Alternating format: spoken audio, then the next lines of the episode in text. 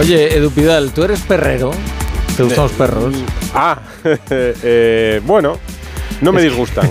no, es que estoy viendo que eh, en otros deportes eh, eh, ha salido la tradicional competición del perro más feo del Reino Unido, ¿sabes? Sí, que luego se sí, sí, eso mucho. lo he Es, visto. es- es terrible, ¿eh?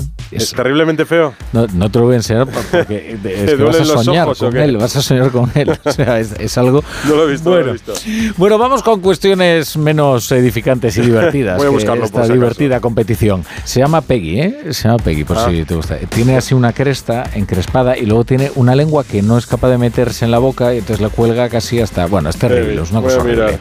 voy a mirar. Oye, menudo escrito de la Fiscalía Es duro. De, de denuncia del Barça, Bueno, ¿eh? acusa al Barça de comprar árbitros, de pretender comprar árbitros. Eh, dice que a través de Rosell y Bartomeu, el Barça alcanzó y mantuvo un acuerdo verbal estrictamente confidencial con Negreira a cambio de dinero para que realizase actuaciones tendentes a favorecer al Barcelona en la toma de decisiones de los árbitros. Eh, para la Fiscalía, Negreira participaba en las evaluaciones para ascensos y descensos y en la posibilidad de que un árbitro fuese internacional Claro. que es algo importante, a Sí, pesar de le que muchos han querido señalar que no tenía importancia. Pues es la noticia de la tarde, apunta directamente a Barcelona, apunta directamente al Barça y de nuevo un club eh, hiperjudicializado se ve envuelto en un problema que ya veremos en qué deriva en los próximos meses. Bueno, pues vamos a ello. Vamos a contarlo.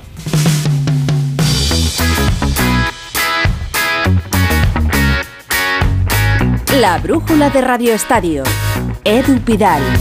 La denuncia que la Fiscalía de Barcelona ha presentado hoy en el juzgado de instrucción número 1 de Barcelona concluye que el objetivo de los pagos del club a Enríquez Negreira, esos casi 7 millones de euros, era que el vicepresidente de los árbitros realizase actuaciones tendentes a favorecer al Barça en la toma de decisiones de los árbitros en los partidos que disputase.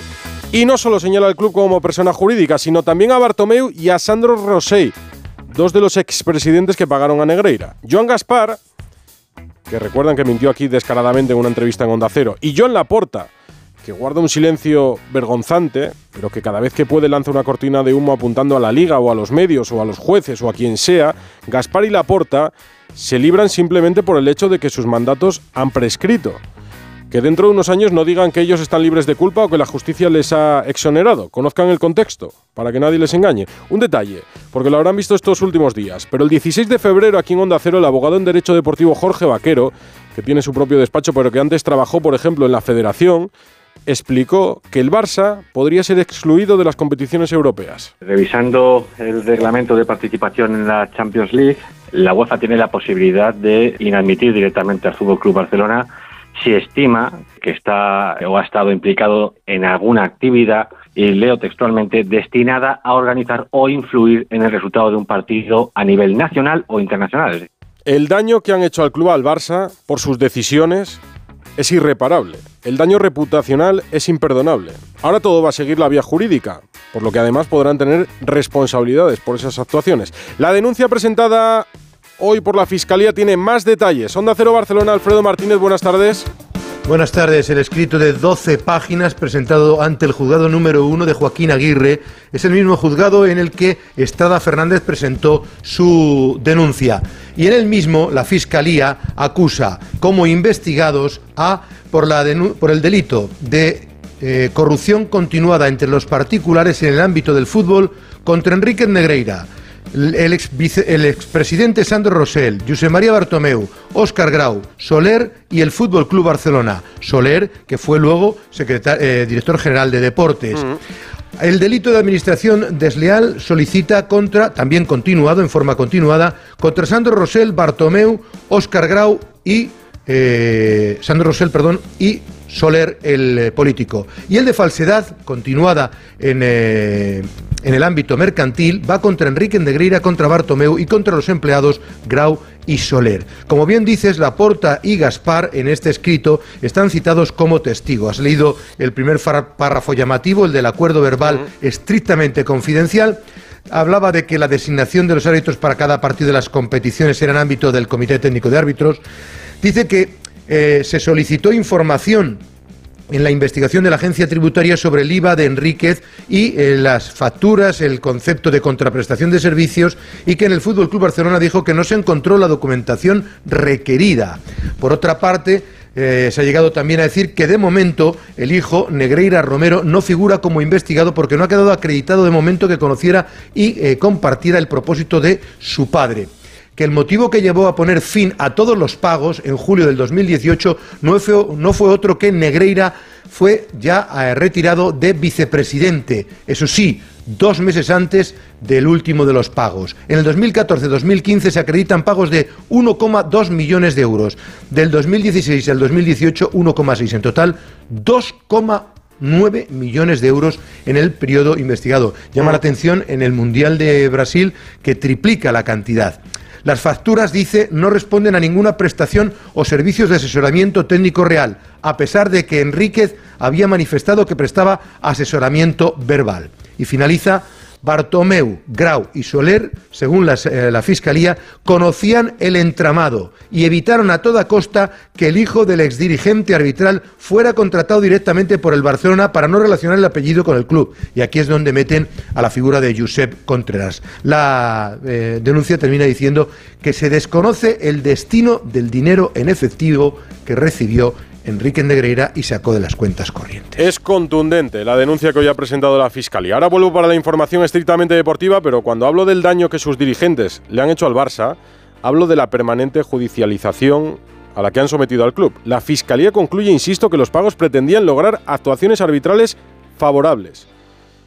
¿Y por qué árbitros? Pues entre otros por los que ahora dirigen el comité, que es lo que tendrán que juzgar ahora. Voy a darme un paso por el baloncesto en este inicio porque acaba de terminar un partido en la Euroliga, el Barça en la cancha del Ferenbache. ¿Cómo le ha ido Albert Arranz? Bueno, pues eh, no demasiado bien. Jornada 28 la Euroliga, el quinto que estaba recibiendo al tercero de las 7 menos cuarto en el Ulkel Sport Arena, un Barça que se exhibía en el primer cuarto 18-30 con máximas de hasta 17 puntos, pero que por enésima vez ha sufrido una pájara monumental para meter a los turcos en la pelea. Al descanso 37 a 40 en el marcador, choque igual en el tercer cuarto y en el último los de Itudi se han puesto siete arriba, han sabido gestionar la ventaja hasta ponerse definitivamente por delante lo que es la décima derrota del conjunto azulgrana. Un Barcelona que ha tenido de nuevo en su máximo anotador a Nicola Mirotic con 17 puntos, pero que se va de vacío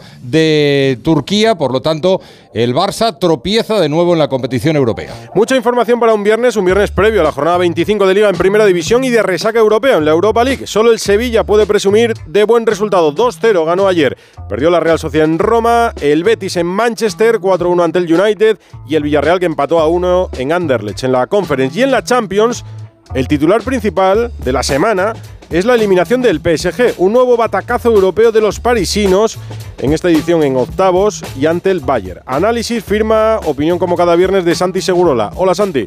Muy buenas, Edu. Bueno, es una conclusión repetida ya durante tantos años que no es eh, sorprendente. Creo que el Paris Saint-Germain ha quedado fuera de la competición en octavos de final en cinco de las últimas siete temporadas. Es una cifra, un porcentaje escandaloso. Escandaloso para un club que pretende estar entre los tres, cuatro primeros de Europa y que desde luego eh, ha fichado a alguno de los jugadores mejores o más conocidos de, del mundo. Yo creo que la propiedad del Paris Saint-Germain ha estado más preocupada de los problemas y también del fulgor que podría representar este mundial para, para Qatar que para el Paris Saint-Germain. Hmm. Es decir, este es un, el Mundial ha tenido en la final a las dos grandes estrellas del torneo, eh, Messi y Mbappé, y curiosamente los dos juegan en el Paris Saint-Germain. Sin embargo, ninguno de los dos ha podido llevar al, al Paris Saint-Germain más lejos de los octavos de final.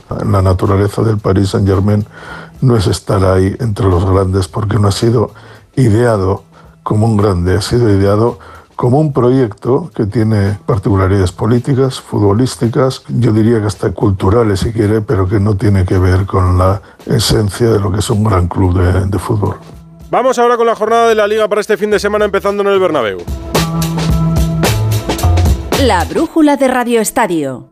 Has llegado ya. Me están reclamando el pedido. El GPS marca Gapito Méndez 28, pero no hay nadie. En Álava. No, Ávila. ¡Ay, madre! Si la tecnología se pone difícil, pásate a la tecnología eléctrica con la gama Citroën Pro en los Business Days. Ofertas únicas con stock disponible hasta el 20 de marzo. Citroën. Condiciones en citroen.es. ¡Vigor, gor, gor, gor, gor, gor, gor, gor! Energisil Vigor. Energisil con maca contribuye a estimular el deseo sexual. Recuerda, energía masculina, Energisil Vigor. Llegar a casa es un momentazo, pero es lógico y normal que pienses algo así. Lo que más me preocupa cuando pienso en mi casa son los y si... ¿Y si entra alguien? ¿Y si ha pasado algo? Pues para eso necesitas Securitas Direct, porque su alarma cuenta con sensores en puertas y ventanas por si entra alguien, respondiendo en 20 segundos avisando a la policía. Porque tú sabes lo que te preocupa y ellos saben cómo solucionarlo.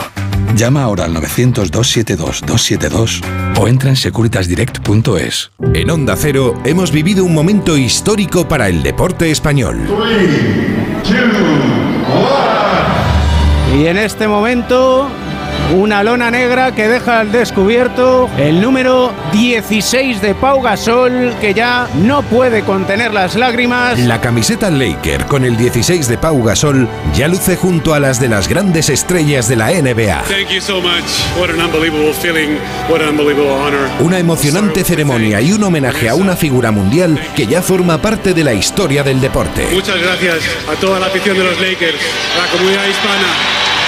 Gracias, de verdad, de corazón. Vive los grandes momentos del deporte en Onda Cero, tu radio. ¿Sabes cómo se dice optimismo en alemán? Optimismus. Fácil, ¿verdad? Pues así de fácil te lo pone Opel si eres empresario o autónomo, porque llegan los días pro empresa de Opel. Solo hasta el 20 de marzo condiciones excepcionales en toda la gama Opel.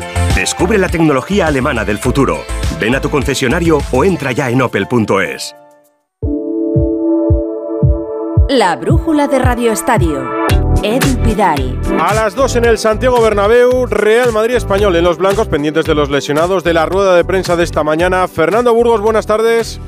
Hola, ¿qué tal? Muy buenas tardes. En un momento de, de dudas, en un momento donde el Madrid enlaza por segunda vez esta temporada tres partidos sin ganar.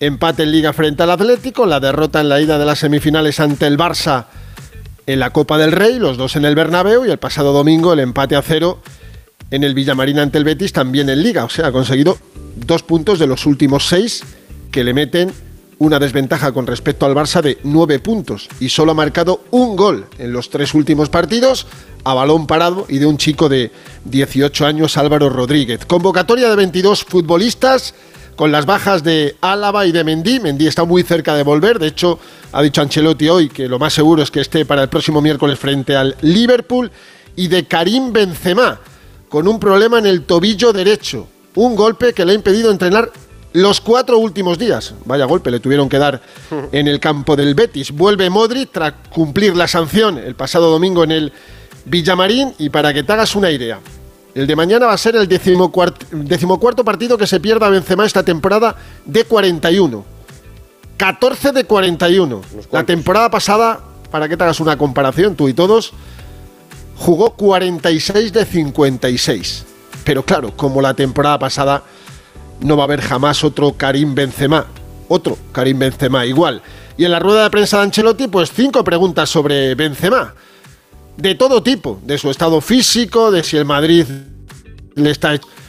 Y vamos a empezar en este corte de 40 segundos sobre un cambio de Ancelotti en cuanto a la renovación de Karim Benzema. Hace unas semanas dijo, sí, el 9 del Madrid, la próxima temporada será Benzema. Lo ha vuelto a repetir hoy, escuchen. Como he dicho, para mí Karim es jugador de toda la vida de Real Madrid, entonces lo que va a pasar el próximo año eh,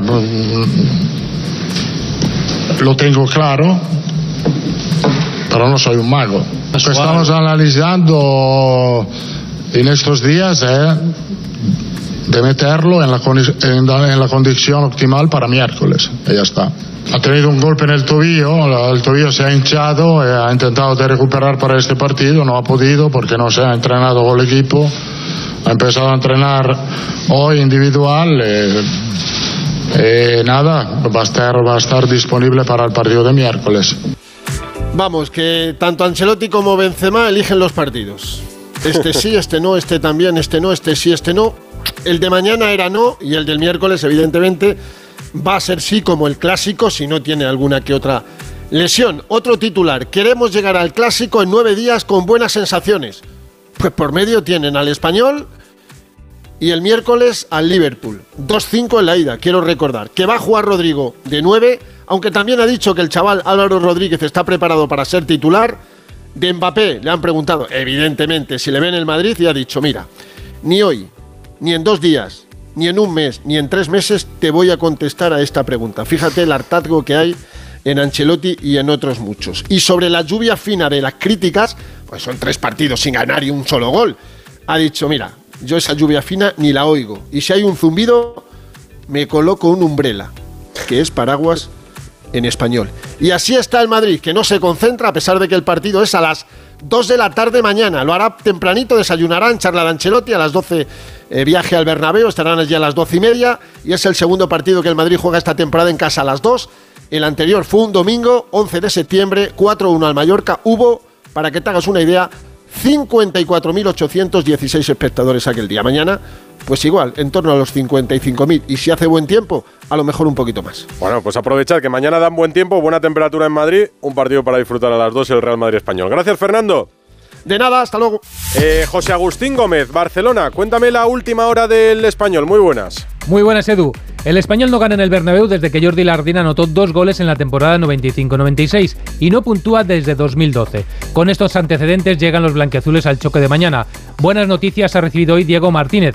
Brian Oliván se ha recuperado a tiempo del golpe que sufrió en Valladolid y Puado ha superado la fiebre que le ha tenido en el dique seco los últimos días. Dani Gómez es novedad tras varias semanas de baja. Pese a los 26 puntos de ventaja del conjunto de Ancelotti respecto a los periquitos, el técnico de los catalanes no firma mañana el empate. No firmar no firmo nada antes un partido. Yo lo que quiero es ganar los partidos, yo no, el equipo. Lo que sí está claro, si tú eh, en esta liga el margen de error permitido es mínimo, ante este tipo de equipos y de rivales, el margen de error es eh, mínimo multiplicado por 100. 300 seguidores españolistas apoyarán a los suyos desde la grada del Santiago Bernabéu. Hoy hay un partido en Primera División. Hablábamos de la jornada 25 y no hemos dicho que comienza en el nuevo Mirandilla. Es el Cádiz Getafe. Última hora ya en el estadio José Antonio Rivas. ¿Qué tal, Edu? Muy buenas. bueno, partido por la permanencia, partido donde se juegan el todo por el todo, tanto Cádiz como Getafe. Y ambos técnicos apuestan por la continuidad. En el Cádiz, dos cambios con respecto al equipo que empató en San Sebastián la semana pasada. Vuelve a los dos delanteros Sergio González, entra Guardiola por Alex Fernández. También cambio en el centro del campo, Alcaraz por San Emeterio. Busca la cuarta victoria consecutiva el Cádiz como local. Por contra, el Getafe sigue ahí con los cinco eh, defensas, con los tres centrales, solo un cambio con respecto al equipo que ganaba la semana pasada al Girona. Entra en el lateral izquierdo Juan Iglesias por Portus. Espera buen ambiente, ha habido recibimiento al equipo amarillo antes del eh, partido. Comienza en unos minutos en el nuevo Mirandilla el Cádiz Getafe. Quería adelantarme yo al final del partido, pero no, ha terminado ahora. El Barça en la Euroliga. ¿Y cómo ha terminado, Albert? Pues la clavaste porque anticipaste derrota. De nuevo, un Barça inconsistente cosecha un KO, el décimo del curso, 19 puntos de Mirotic, 14 de Satoransky y 12 de la Provítola que no han servido. Derrota en Estambul, marcador final Fenerbahce 81, Fútbol Club Barcelona 73. Gracias, Albert. Basconia ha comenzado a las 8 y media. Ahora lo situamos. En la jornada en Primera División hemos rescatado y repasado el Real Madrid Español de mañana en el Santiago Bernabéu. Hay que hacerlo también con el resto de partidos. De la información del Barça, Alfredo, un titular. ¿Ansu Fati va a ser titular este fin de semana o no? Es una de las opciones. Hoy ha vuelto a trabajar el equipo, segunda sesión preparatoria consecutiva. Por cierto, ayer hubo cena de los jugadores, por eso hoy volvían a entrenar por la tarde. Y hay que ver cómo mueve el equipo. Recupera Lewandowski y a Gaby. Todo apunta a que lo normal es que en el medio campo jueguen Busquets, De Jong el propio Gaby y que sí, que está teniendo mucho protagonismo en los últimos tiempos. Y lo normal, Lewandowski y Rafinha. Pero hay quien cree que va a jugar con tres puntas y ahí lucharían Ansu Fati y Ferran por la titularidad. Ansu no se le ha dado muy bien el estadio de San Mamés, pero no cabría descartarlo. Y luego falta por ver cómo recompondrá la defensa, porque podría tener opción Jordi Alba y vamos a ver si Marcos Alonso ocupa el lugar de central zurdo y entraría en el lateral derecho Cundé. Todo para el partidazo de San Mamés, domingo a las 9 de la noche. La brújula de Radio Estadio. Muchas eh, dudas, incógnitas y cambios, que son los que puede hacer Xavi, que nos contabas, Alfredo, porque en la actualidad del Barça, bueno, también pasa por la vuelta al trabajo y el regreso de Lewandowski, ¿no? Sí, Lewandowski que ha vuelto a trabajar con normalidad es la mejor noticia que tiene Xavi Hernández. Por cierto, vamos a ver cómo afronta la rueda de prensa el técnico de Barcelona mañana Evidentemente jugarán después del Real Madrid, pueden estar a solo seis puntos, pero una victoria en Samamés sería un espaldarazo absoluto en el campeonato. Así que eh, la plantilla, en teoría, con el subidón de la última victoria a pesar del sufrimiento y con esa ventaja aumentada de nueve puntos con respecto al Real Madrid. Destacarte, eso sí, que hoy hemos sabido también que el Fútbol Club Barcelona ha puesto a la disposición de los socios que quieran ceder el abono del partido frente al Real Madrid, su carnet, tienen que rellenar un formulario. Esto del partido de alto riesgo, el que vaya con un carnet que no esté a su nombre tiene que tener una carta autorización a su nombre conforme esa es la cesión correcta, porque si no, no podrán entrar para ese gran partido que, como te decía, ya no tiene localidades. Pues ya lo saben. Gracias, Alfredo. Te escucho el domingo en San Mamés. Hasta luego. En la Catedral del Fútbol. Y voy a seguir con el repaso de la previa de los partidos que mañana os contaremos en Radio Estadio, aquí en Onda Cero con Edu García. Voy a Valencia, que será el último, el de las 9 de la noche en Mestalla. Valencia Osasuna. Actualidad de los locales. Víctor Yuk. ¿Qué tal? Muy buenas. Pues mañana conoceremos la lista de convocados del Valencia, aunque todo apunta a que Gallá y Nico González van a estar en la convocatoria. Gallá ha sido baja las últimas dos jornadas por un esguince de tobillo y Nico González que no juega en el Valencia desde el 31 de diciembre. Aquel día se rompió un dedo del pie en un partido contra el Villarreal. Ha dicho Baraja que hay que olvidarse de los errores arbitrales en clara referencia al penalti del pasado fin de semana contra el Barça, ese penalti de que sí. Pero yo lo que tengo que estar centrado realmente es en el, en el siguiente objetivo. O sea, es que no, nosotros no podemos perder ahora la energía en si fue penalti, si no fue penalti, porque es que nuestro objetivo es el siguiente, que es eh, el partido de, de Osasuna, ¿no? Entonces eh, creo que hay determinadas cosas que no nos tienen que llevar a, a, confu- a confundir la prioridad. Es que ya no, ya no podemos hacer nada más. Además, mañana ser aficionado del Valencia es bastante estresante, Edu, porque va a haber recibimiento al equipo antes del partido. A las 8 habrá protesta contra Peter Lim en los aledaños de Mestalla. A las 9, al entrar al campo, van a seguir protestando. Minuto 1 habrá pañolada contra los colegiados y el minuto 19 la habitual protesta Lingo Home para terminar con la protesta cuando acabe el partido en los aledaños del campo de Mestalla. Y si todo esto te parece poco, si quieres, como estamos aquí en plenas fallas ya, mañana hay 173 verbenas, por si quieres apuntarte alguna. Pues hombre, alguna me voy a apuntar. Si me invitas, yo me acerco a Valencia, aunque sea un ratito por la tarde y lo disfruto. Actualidad de Osasuna, que juega en Mestalla. Javier Saralegui.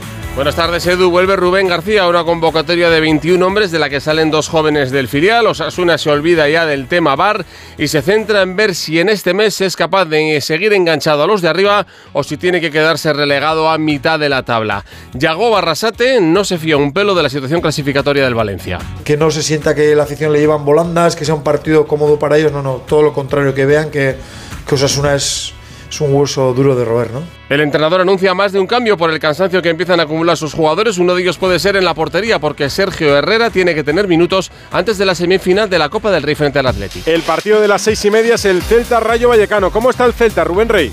El Celta que en el último tramo de competición ha venido ganando fortaleza como local en Balaídos, línea ascendente de juego y de resultados del equipo de Carballal. No obstante, está solo tres puntos por encima del descenso. Bien es cierto que con ocho equipos por debajo en la tabla clasificatoria. Para mañana, ausencias en el lateral derecho. No está Óscar Mingueza lesionado. No está Hugo Mayo sancionado, jugará en esa demarcación Kevin Vázquez, los demás repiten los mismos, excepción hecha de la posición de delantero centro, donde podría Seferovic entrar en detrimento de Strand Larsen. Además, en la previa del partido, 10 minutos antes, se cita a los aficionados homenaje a Hugo Mayo con el lema Capitán de leyenda. Se ha convertido el de Marín en el primer futbolista en la historia centenaria del Real Cruz Celta en alcanzar los 300 partidos en primera división. Pues enhorabuena. El visitante mañana es el Rayo Vallecano con los vallecanos Raúl Granado. ¿Qué tal Edu? Muy buenas. Muy pues buenas. el Rayo lo que quiere es ganar al Celta, algo que todavía no ha conseguido desde que volvió a Primera División, ni siquiera marcarle un gol al conjunto de Vigo. Y además acumula dos partidos de, empatando de manera consecutiva y en los últimos cuatro solo ha marcado dos goles. Por tanto, el equipo rayista sabe que tiene que marcar para volver a la senda de la victoria, una victoria que le permita volver a seguir soñando con estar en los puestos europeos. Para eso, la gran novedad en la convocatoria es la vuelta de Catena una vez que ha cumplido su sanción. No estará Sabeljic por problemas físicos y esperando a ver si Andoni Iraola le da la oportunidad en la titularidad a RDT o sigue apostando por Sergio Camello en la punta del ataque. Último partido del sábado 4 y cuarto, Martínez Valero, Elche Valladolid, con el Elche Monserrat Hernández. ¿Qué tal, Edu? Buenas tardes. Atractivo partido mañana entre el Elche y el Real Valladolid en el regreso de José Rojo Pacheta al estadio Martínez Valero, el técnico que ascendió al Elche a Primera División en el año 2020 y que no fue renovado por su propietario Cristian Bragarnik. En el equipo ilicitano, destacar el regreso de Pere Milla, que estará en la convocatoria al menos para hacer piña, aunque no tendrá minutos, y la duda de Pedro Vigas. Lo más probable es que el técnico introduzca tres cambios y el once del Elche sea el mismo que jugó hace dos jornadas ante el Real Betis, con Lisandro Magallán y Enzo Rocco en el trío de centrales y como pareja atacante con Lucas Boya y Ezequiel Ponce. Última hora del Valladolid, Héctor Rodríguez. Hola Edu, muy buenas tardes. Pues el Real Valladolid visita al Martínez Valero sin ninguna confianza. Pese a medirse al colista de la tabla, los de Pacheta son conscientes de la necesidad de sumar tres puntos a domicilio, algo que les está costando mucho esta temporada si pretenden tomar cierta distancia respecto a los puestos de descenso. Bien de moral, el equipo de Pacheta, tras su última victoria ante el español, va a tener la baja de Luis Pérez por un proceso vírico durante la semana unido a problemas musculares y puede recuperar tanto a Javi Sánchez para el centro de la defensa como previsiblemente al venezolano Darwin Machís en la banda izquierda del centro del campo. Un Pacheta que se reencuentra con su pasado, bien reconocida su trayectoria al frente del Elche, que le llevó a estar en primera división. Más cosas, Atlético de Madrid, información de los rojiblancos. Simeone medita repetir lo del sábado ante el Sevilla, Hugo Condés. Hola, ¿qué tal, Edu? Buenas. tardes. Sí, así es. Lo que funciona en el fútbol ya sabes que no se toca y visto que el Atlético de Madrid ganó el otro día 6-1 al Sevilla, parece que solo un cambio es lo que eh, tiene en mente Simeone para el partido del lunes frente al Girona. Vuelve Molina después de la sanción, en principio va a entrar en el carril derecho, eso va a liberar a Marcos Llorente, que va a pasar al centro del campo y entraría por Bitzel, aunque el belga hoy ha aprobado la posición de central en lugar de Jiménez, pero en principio parece que, eh, repito, salvo ese cambio de Molina por Bitzel, el resto, los 10 futbolistas, para ser los mismos que ganaron al Sevilla confiando en Griezmann Memphis. Eso en las pruebas en el Atlético Madrid, que ya ha recuperado definitivamente a Rodrigo de Pola, entrenado por segundo día consecutivo con el resto de sus compañeros. Sigue sin contar, evidentemente, con Reguilón y con Reinildo, que hoy ha visitado el entrenamiento a sus compañeros y ha recibido el ánimo de la plantilla del Atlético de Madrid. Y el que no ha entrenado hoy ha sido Gerbich por indisposición, pero en principio eh, ya sabes que Jano Black es el portero titular del Atlético de Madrid. París de la eliminación, consecuencias de la eliminación del PSG Manu Terradillos. Casi 48 horas han pasado desde la segunda eliminación consecutiva del PSG en octavos de la Liga de Campeones. ¿Cómo lo han vivido? ¿Cómo se encuentran Edu? Mejor que lo explique, lo ha hecho hoy el técnico Galtier. De decepción, de colère aussi, de la resignación no. Decepción, cólera, resignados no, pero decepcionados. Arranca el PSG una travesía por el desierto hasta verano con solo la Liga en juego. También una travesía para Neymar que se ha operado hoy con éxito del tobillo derecho en Qatar y no se recuperará hasta el periodo estival. ¿Y ahora qué? Las dudas. Galtier aguanta como entrenador, pero en verano lo tendrá complicado. Suena el nombre de Tuchel. Luis Campos, el asesor deportivo estrella, lo tiene más seguro, aunque se le mirará con lupa, especialmente en el mercado de verano. El club ha filtrado que será agresivo y surgen muchos nombres. Osimen, Bernardo Silva, Skriniar, que ya está hecho, pero ante todo hay un jugador que marcará todo, Kylian Mbappé. El club ha filtrado estos días su insistencia en construir un equipo alrededor de él, pero eso ya ocurrió en verano y en marzo estamos hablando de nuevo en París, de todo, Edu, menos de partidos de fútbol. Sí. Tenis, Indian Wells, Master 1000, Rafa Plaza, muy buenas. Hola Edu, con tres españoles hoy, Bautista ante Rusubori en un ratito, Davidovich contra Bu y Buxa contra Goff. Mañana Alcaraz jugará contra Kokinakis. Basconia está ganando en el segundo cuarto a Mónaco, 33-27 en la Euroliga. John Rang ha tenido que despedirse del The Players Championship en el PGA Tour por problemas estomacales y Ana Rodríguez despide los viernes con la última. La última de la semana. Nuevamente la FIFA Infantino, su presidente, lo han vuelto a hacer. Ya no nos sorprende, pero no deja de entristecernos. No tuvieron bastante con celebrar el Mundial en Qatar, país donde los derechos de las mujeres junto a los de otros colectivos están más que en entredicho. Prosiguieron eligiendo a Arabia como patrocinador principal del Mundial Femenino que se celebra en Australia este verano. Y ahora contraatacan eligiendo como imagen y embajadora de este Mundial Femenino a Adriana Lima, contra la que no tenemos nada, pero de verdad, una modelo. ¿Acaso los señores de la FIFA no conocen a ninguna futbolista o deportista australiana que represente mejor los valores de un mundial femenino de fútbol? Pues no, debe ser que Infantino y el resto de señores que deciden sobre estas cosas siguen asociando la idea de mujer a belleza, lo que demuestra que es un estamento arcaico y que necesita un cambio, que estamos ya en 2023. Mia Han, Marta, Caril Lloyd, la propia Vero Boquete, la australiana Ashley Barty, dominadora del tenis mundial hasta que se retiró el año pasado, son nombres que aparecen sin ni siquiera ponerte a pensarlos, pero no. La imagen que las niñas, seguidoras y no seguidoras del fútbol femenino tendrán del mundial será la de la modelo Adriana Lima, por obra y gracia de la FIFA de Gianni Infantino. ¿Cuánto queda aún por hacer? Que era feo el perro, ¿eh, Rafa? Sí, verdad. Me he quedado con la imagen. interesado. La voy a tener grabada hasta el lunes. Esto no te lo perdono. Está buscando un amo, ¿eh? A ver si lo encuentras. Hasta luego.